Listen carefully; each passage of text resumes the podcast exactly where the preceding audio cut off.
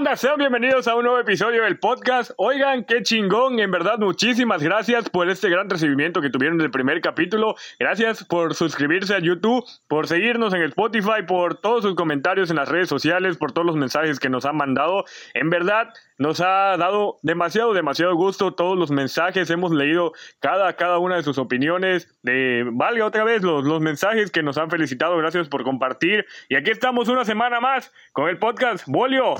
Hablar de cine otra vez. Eso, qué chingón, ¿eh? Qué chingón que ya logramos un segundo capítulo del podcast. Gracias a todos los que estuvieron ahí comentando en todas las redes sociales. Por ahí estuve viendo en Facebook, en Twitter, que nos estuvieron enviando ahí que están escuchando el podcast. Así que qué chingón, ¿eh? Ustedes son chingones ya. En verdad, en verdad hemos visto todas, todas sus imágenes y compartiendo el podcast y compartiendo su contenido.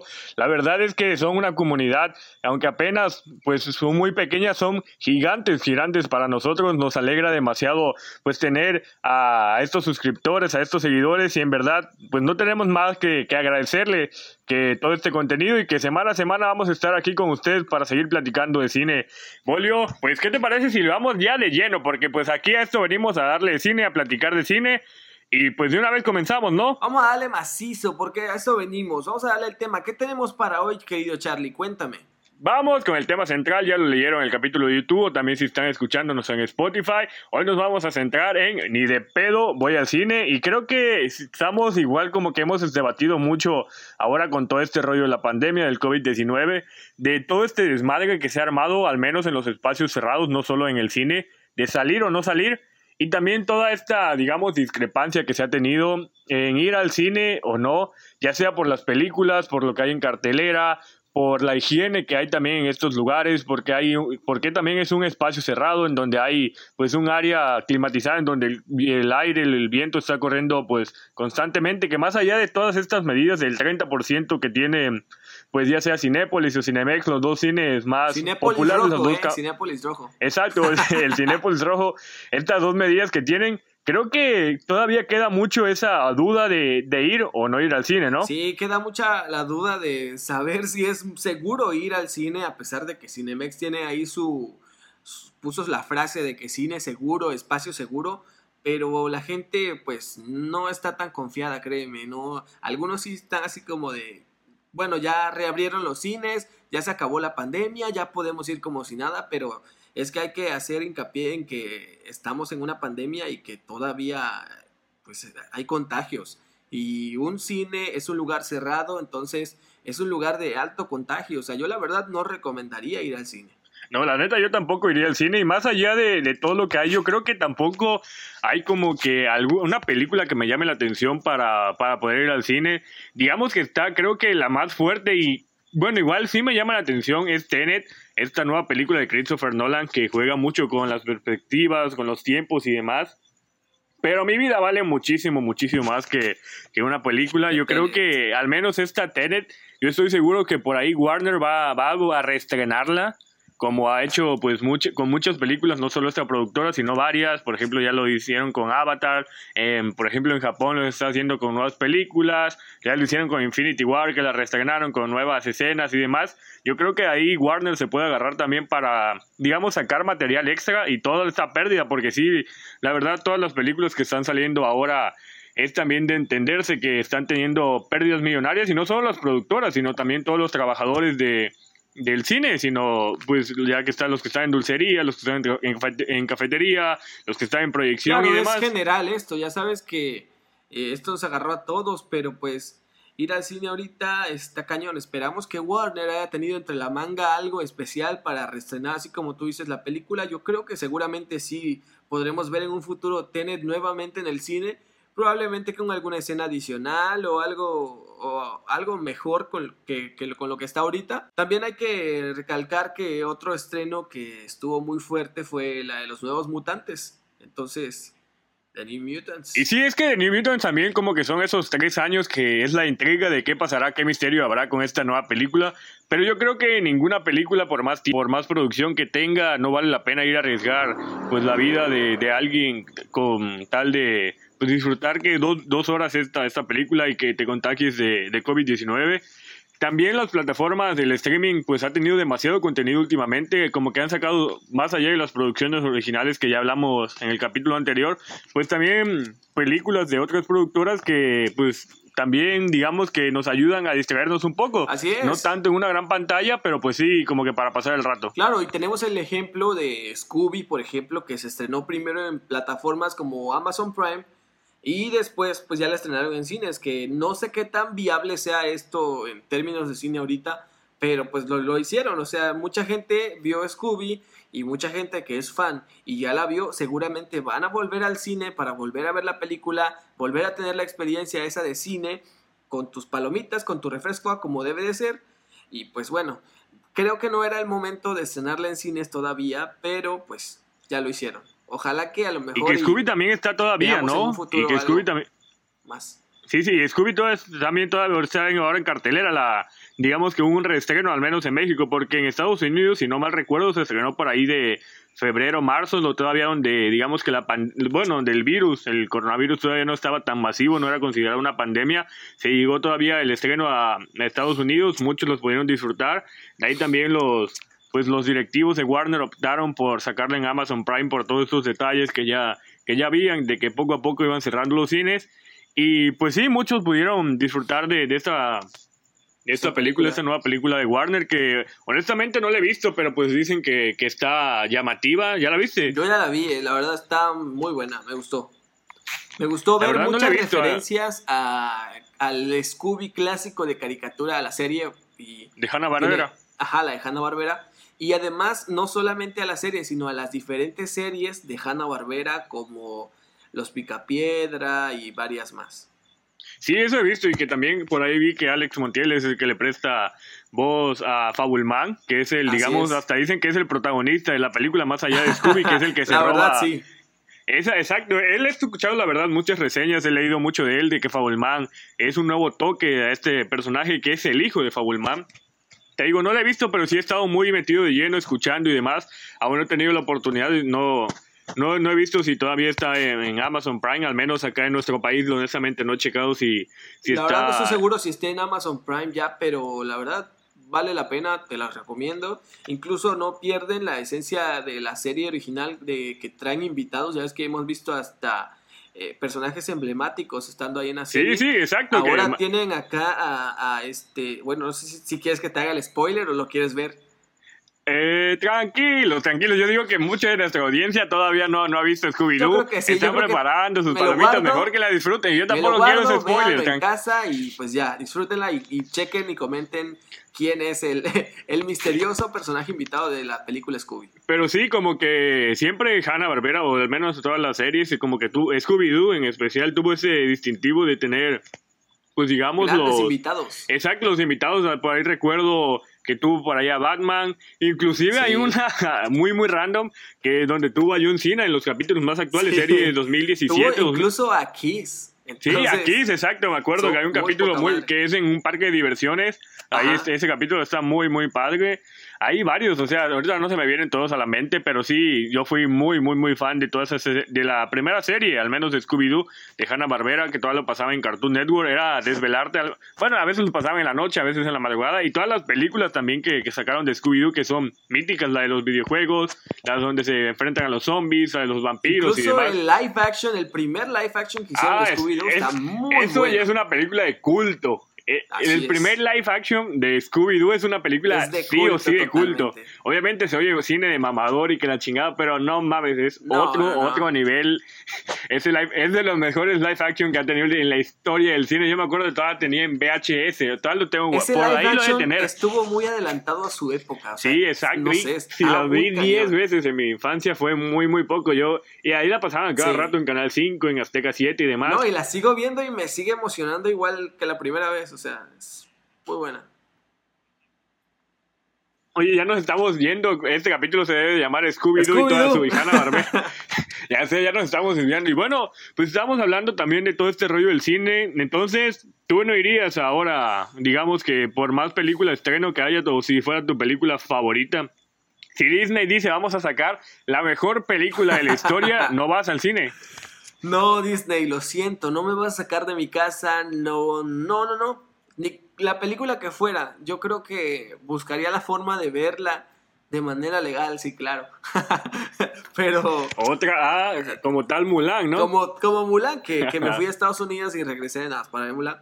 Así. Creo que buscaría la forma de ver una película que se estrene en cine así, pero realmente no, no iría al cine. Incluso tampoco iría a la opción esta de, de que está ofreciendo Cinemex, donde ya, que ya les dijimos en el capítulo 1, donde puedes rentar una sala para ti solo y, bueno, no para ti solo, pero para cinco personas sí, más sí, o menos. para ajá, y tus amigos Y y, creo demás, que aún familia, así sería quieras. riesgoso porque no sabes la gente que estuvo antes y la gente que estuvo mucho antes, entonces no sabes si dejaron el virus por ahí, yo no sé si van a limpiar bien, o sea, yo desconfío mucho de eso, la verdad. Y la verdad mi respuesta sería no, no voy al cine todavía, no me sacan al cine, no. Cine en casa, señores, cine en casa, ese sí lo apruebo. Sí, yo creo que tampoco ir- yo iría al cine, honestamente. Creo que más allá de todas estas medidas sanitarias, de pues de ponerte gel antibacterial, de ir con mascarilla y demás, que al final te la vas a quitar. O sea, creo que al menos en México no está esta prohibición de, de que no puedas comprar en dulcería y demás. Aquí sí puedes, que te la vas a quitar cuando vayas a comer tus palomitas o tomar tu refresco y demás. Y por más de esta sana distancia que haya y que la capacidad de los cines hoy por hoy es 30%, yo creo que podemos esperar todavía un poco más, como ya lo estaba recalcando, que hay demasiado, demasiado contenido en donde quieras ver. Recurran de nuevo otra vez a todas esas películas que tienen en su DVD. Yo creo que mucha generación igual, del noventa y tantos para acá, todavía tenemos nuestras películas, guardamos un repertorio. Y es esa también convivir en familia, disfrutar todas las películas, los clásicos del cine que vimos. Vuelvan a ver Juego de Gemelas, vuelvan a ver Dónde están las rubias, vuelvan a ver qué otra película se te ocurre por ahí. Así es. Hoy en día ver una película es tan fácil como encender el televisor. Ya hasta ahorita están dando todas las películas emblemáticas de todas las productoras, Warner, Disney, incluso si te metes a Netflix hay hasta nuevos estrenos. eh, hay, hay mucho por ver, o sea, hay catálogo y pues no te pierdes de, de nada si enciendes el televisor. Tú búscale ahí, hasta de cantinflas vas a encontrar. Y sí, es como que tiempo de desempolvar también la ca- videocasetera de todos los clásicos que, que teníamos, que ya estuve acá platicando. Pues reunirte otra vez en familia, comprar las palomitas, comprar la botana. Y son unas vacaciones obligadas que, que aquí estamos teniendo y que quién sabe si volvamos a tener de esto tanto, tantos y tantos meses como para estar con la familia. Es bueno revivir y aprovechar eh, este espacio, tiempo, ya sea en la sala, en el sofá, en el cuarto, para volver a ver estos clásicos, porque sí creo que está muy, muy riesgoso ahora ir al Sí, cine. o sea, hagan la experiencia, ya se los dije, cine en casa, ábranse un pomito, bueno, bueno, un refresco, pues, un, Eh, háganse un o como refresco, que- exacto, eh, exacto. hagan sus palomitas, eh, vivan la experiencia completa como si fuera un cine, incluso he visto fotos en internet de que hay, hay mucha gente que hace eh, pues todo el ritual de que imprime los pósters, hacen una taquilla en su casa o, eh, su cocina la convierte en una dulcería completa, entonces está, está muy chingón todo esto, ¿eh? Todo lo que nos está obligando a hacer. Y cierto, es que no me vas a dejar también mentir que, digamos, que ver una película ya sea en tu pantalla y demás, o armar la sala como tú lo dices, nunca va a ser la misma experiencia de ir al cine.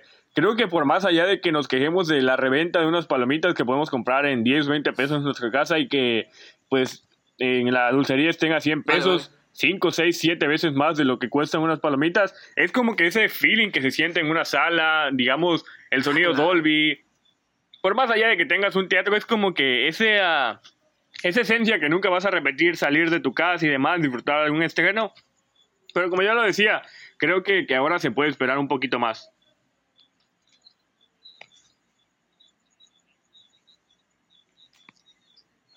Exacto. La rutina.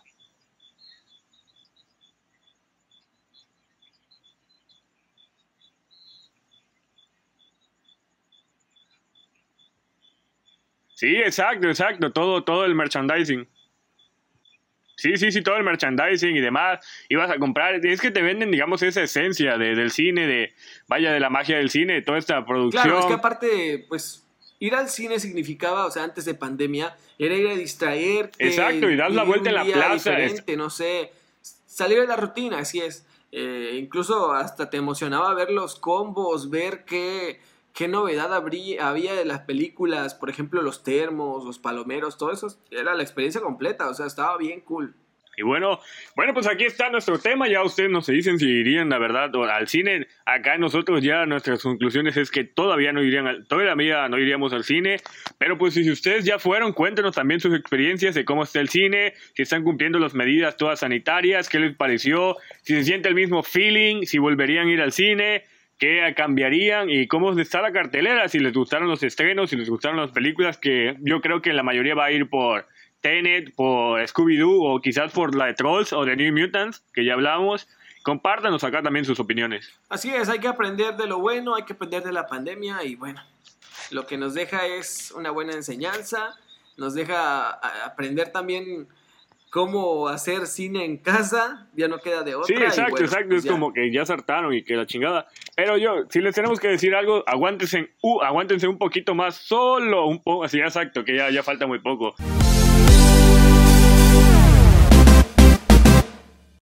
Y ahora sí, bueno, ¿qué te parece si empezamos con los combos? Que esta semana hubo un chingo, un chingo de noticias. Se acumuló todo ese lo que no salió la semana pasada. Creo que llegó el madrazote ahora esta semana. Hubieron, la verdad, muy, muy buenas noticias. Y si de una vez platicamos las noticias.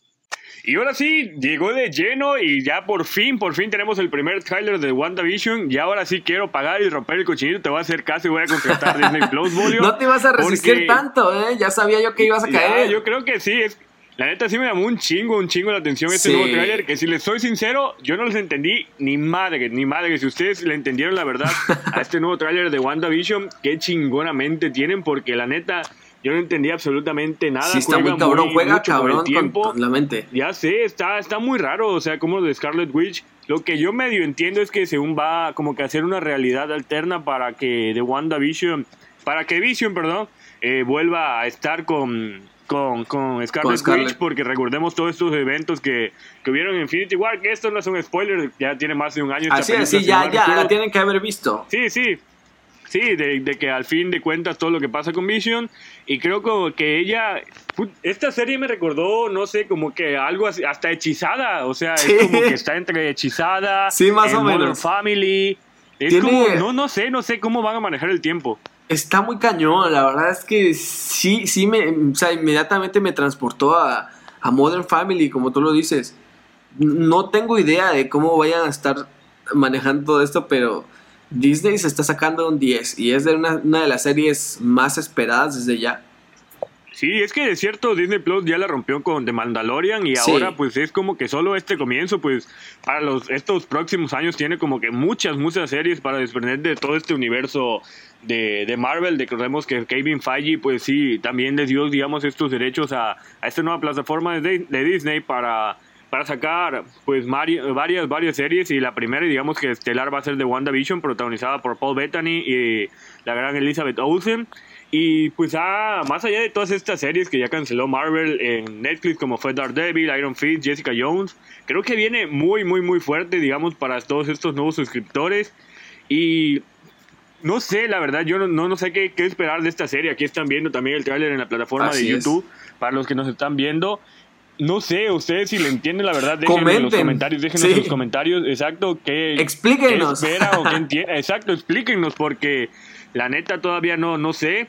Lo cierto es que aquí también con esta nueva película de Doctor Strange in the Multiverse of Madness, que es donde va a conectar a todos estos, vaya, multiversos que, tiene Marvel. Sabemos que hay varios, varios planetas dentro de este, de este universo.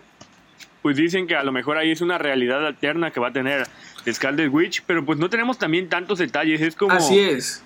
Más allá de un tráiler, yo creo que es como un teaser, ¿no? Podría ser, podría ser un teaser o algo así. Pero hablando de este multiverso, eh, tengo que decirte algo del siguiente combo que viene con todo. Que resulta que Marvel Studios quiere a un actor muy reconocido, que ahorita les voy a decir quién es, para interpretar a una versión de un personaje que fue muy querido y es Iron Man. ¿Quién creen que sea este? El icónico. Este Yo creo que Iron Man, a fin de cuentas, marcó. Bueno, fue el parteaguas más allá de, la, de Hulk, que no está. Bueno, sí está conectado por ahí, pero pues siempre, si le preguntas a los directivos de Marvel, la primera película para que empezó todo este universo fue Iron Man y que fue ha sido creo que el personaje más icónico de los Avengers de Marvel y de Robert Downey Jr. Claro, o sea, y es que a Robert Downey Jr. para que se le arranque Iron Man de la piel va a estar muy complicado, pero este actor que les voy a mencionar que es Tom Cruise viene, o sea, son los rumores, todavía no es nada confirmado. Dicen que a lo mejor puede ser que Tom Cruise interprete una versión de Tony Stark en otro universo. Y esto lo podríamos ver en la, en la próxima película de Doctor Strange.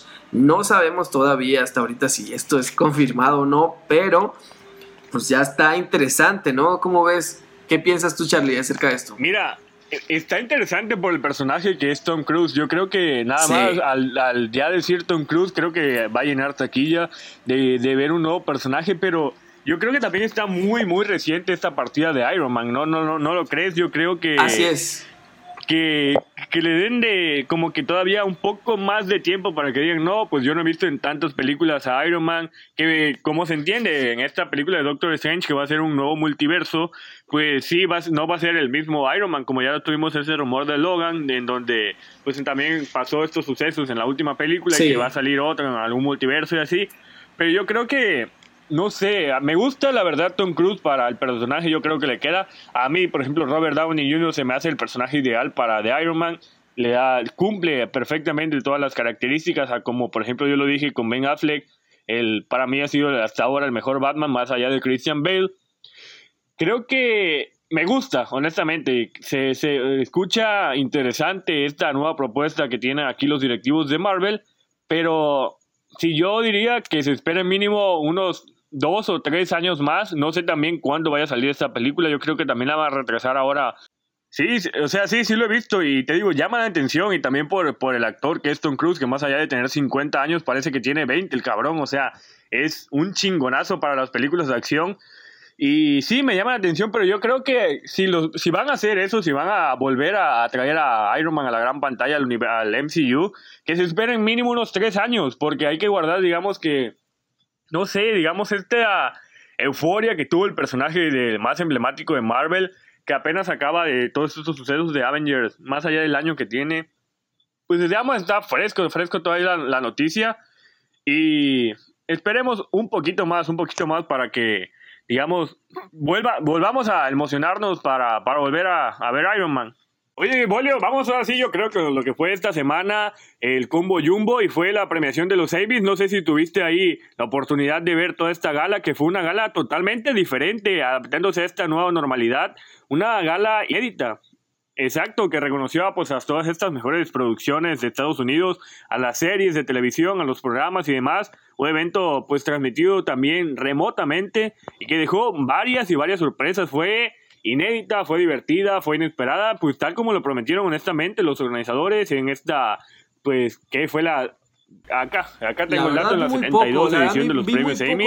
Y se llevó a cabo, la verdad, pues es lo que yo decía, un proceso muy, muy diferente con esto lo del COVID y demás. Me imagino que estuvo cool. Fue una gala totalmente, honestamente, diferente a las anteriores, pues reconocieron, como ya sabemos, año con año pues en esta 72 edición a todas las estas mejores producciones estadounidenses, ya sean series, programas y demás, y nos dejó muchas, muchas sorpresas. La verdad sí fue muy inédita, divertida, inesperada, como, como lo dijimos y lo dijiste también, Jimmy Kimmel lo hizo muy, muy bien, ya hemos estado acostumbrados a que Jimmy Kimmel a conducir todas estas premiaciones del mundo de la gran pantalla, y tal como lo prometieron los organizadores, fue una entrega pues que se llevó a cabo totalmente eh, diferente a las anteriores debido a esta causa de la pandemia del COVID-19 que estamos viviendo, pero pues no por ello perdió esta relevancia que es considerado pues este premio más importante para la televisión de los Estados Unidos.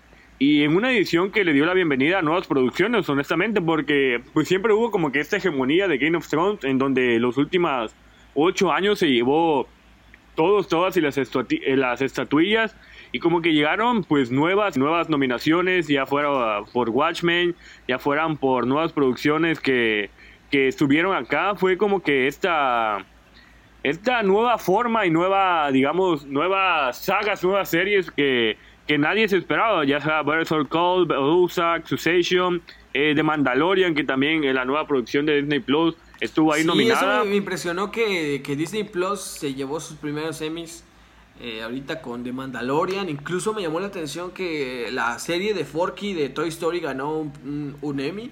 Entonces, qué chingón, ¿eh? Sí, hubieron mejores, y la de Succession como mejor serie de drama por ahí, eh, mejor serie de comedia, que estuvo Stitch Creek, eh, también, eh, creo que también al menos lo que todo mundo ya sabía y que fue una gran noticia fue mejor serie de drama y que también hizo historia y que muy muy merecido. Más allá de que yo no he visto la serie pero me la han recomendado muchas muchas veces y creo que sabes a qué me estoy refiriendo. A Zendaya que con 23 años fue la actriz la más joven en ganar este premio Emmy a una serie de drama. Me han dicho, honestamente, no he tenido la oportunidad de ver esa serie de Euforia, que es una gran serie y que Zendaya lo hace espectacular, honestamente. La verdad es que te la estás perdiendo, ¿eh? Muy buena serie, muy buena calidad de serie, la verdad. Tienes que verla. O sea, yo la verdad, esta cuarentena la vi y dije, wow, qué serie, en serio. Sí, sí, es como que HBO se tenía que reivindicar. Bueno, más allá de reivindicar. Sí, reivindicar yo lo digo porque Game of Thrones la última temporada fue un asco, así lo digo. O sea, vean, de la 1 a la 7, la octava temporada no la vean, la octava temporada a la chingada, man. De la neta la cagaron en la última temporada, se tenían que reivindicar con una nueva serie y Euforia he escuchado la verdad muy muy buenos comentarios. De Zendaya sé perfectamente que actúa muy Tiene muy buenos actores, tiene no sé, es un drama juvenil pero muy cabrón. Sí, sí, que está muy bien hecho, lo, lo he visto, la verdad, es como que este, ajá, estas cosas que pasan, digamos, los adolescentes en Estados Unidos de una manera muy, muy intensificada, pero que no está exagerada, al menos que no es una sobreproducción o sobreactuación, que la llevan a cabo. Mira, a, pesar de que no es una sobreactuación, es muy explícita. Sí, exacto, eso me han dicho que es muy explícita, y demás. Y sí, pues felicidades a Zendaya por llevarse, por hacer historia con 24 años y tener esta serie, mejor actriz en una serie de drama, pues es la que la que se llevó la sorpresa. Watchmen ahí también a la mejor miniserie, que también he visto Oye, también vi que por ahí le rindieron homenaje a Chadwick Boseman, obviamente nuestra Pantera Negra, Wakanda Forever, que lo recordamos tristemente, se nos murió muy joven y pues estuvo por ahí en el In Memoriam de los Emmys. Sí, te digo, fue muy emotivo, la verdad, esta, esta ceremonia de los Emmys, que sí, que se le rinde homenaje a Chadwick Boseman, que nadie se esperaba esta noticia, que todo el mundo pues ya lo que creíamos era una nueva, una nueva película de Black Panther 2 y de la nada llegó esta noticia y el Staples Center una, nuevamente pues le rinde homenaje a una gran personalidad, a esta vez de, del mundo del cine. Anteriormente fue con Kobe Bryant, que fue su casa pues por grandes y grandes años jugando con los Lakers. Se nos fue muy joven también. Un grande, un grande del cine.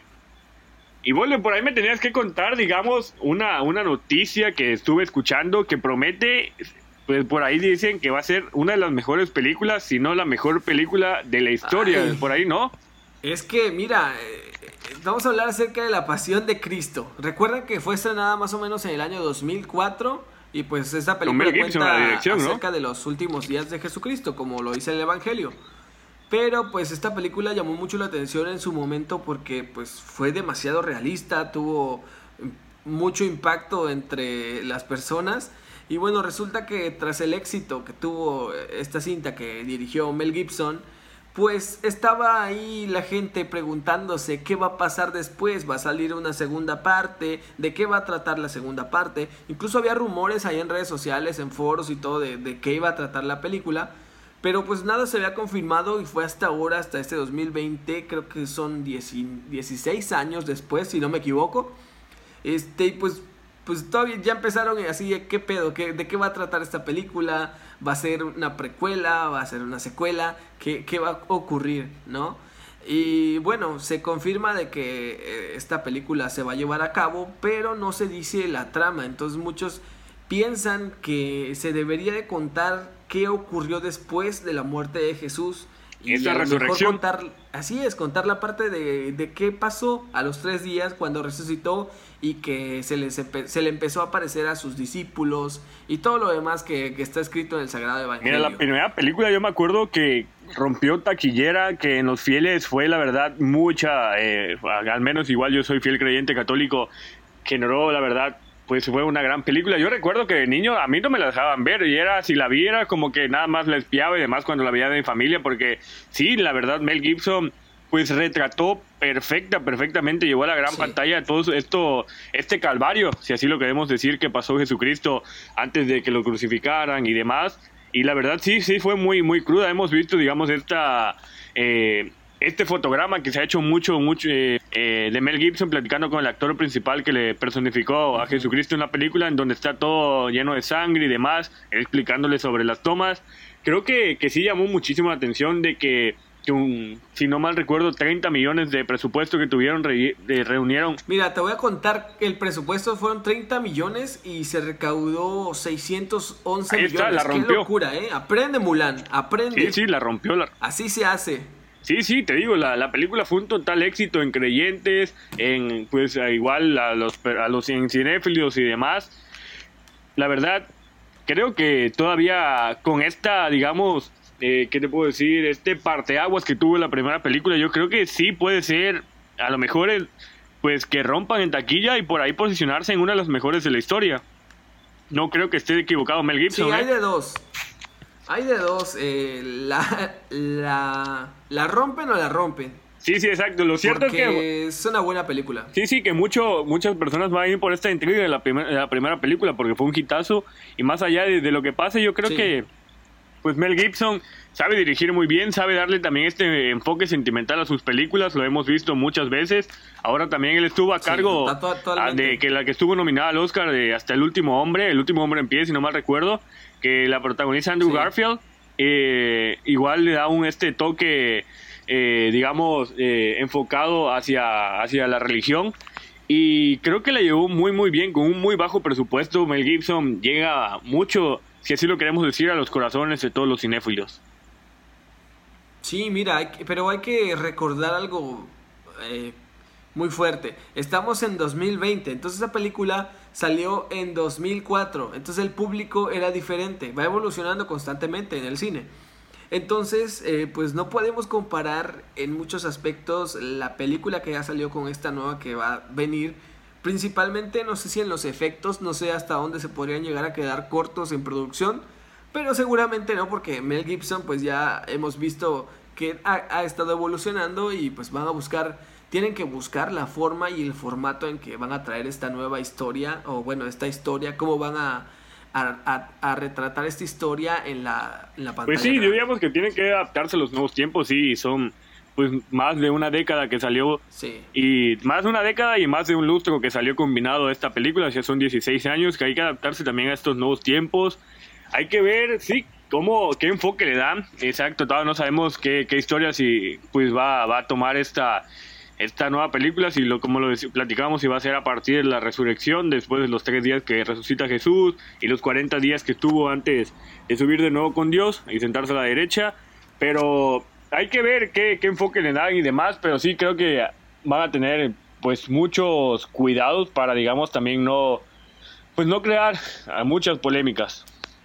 Así es. Eh, ¿Sabes qué, qué se me ocurre que sería interesante como algo actual eh, que una, una familia, no sé, esté contando esta historia y de ahí se vayan a, la historia. O sea, a lo mejor en una historia paralela. Algo así estaría muy interesante. Exacto, igual sí, sí estaría como que darle, digamos, no, no que lo que nos estamos, a lo mejor ya predecimos, sino como que darle una nueva temática y sí, me, me, llama la atención esta, esta, digamos que enfoque desde donde tú lo ves, hay que ver qué nos prepara Mel Gibson. Lo cierto es que siempre nos sorprende, que siempre tiene muy buenas producciones. Y vamos a ver si. Yo que quizás para el 2022, que es donde, si no mal recuerdo, tiene planeado esta fecha salir esta nueva película.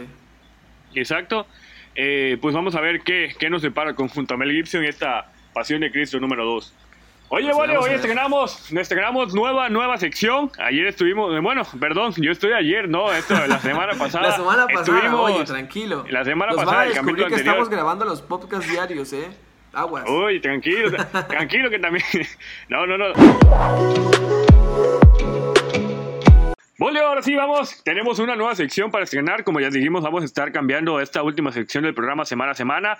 Ya en el, primer capítulo estuvimos contando desde la butaca, que fueron los comentarios que nos dejan ustedes o que encontramos por ahí sobre el mundo del cine. Y ahora vamos con la cartelera que va a hacer las recomendaciones o las películas que más nos llaman la atención de esta semana, ya sea estreno, lo, lo hayamos visto pues en, el, en alguna plataforma o la hayamos, la, también la hayamos visto pues hace muchos, muchos años. Vamos a estar acá platicando sobre qué nos pareció esta película y por qué o por qué no, por qué sí verla o por qué no verla. Venga, pues qué película tenemos el día de hoy, una gran película de suspenso psicológico que está basada en una, novela, una telenovela, te iba a decir, no, una novela y además que es una película en la que, bueno, no como tal, pero reúne a quienes encarnaron al payaso eso, a Spider-Man y a este vampiro famoso Edward Cullen.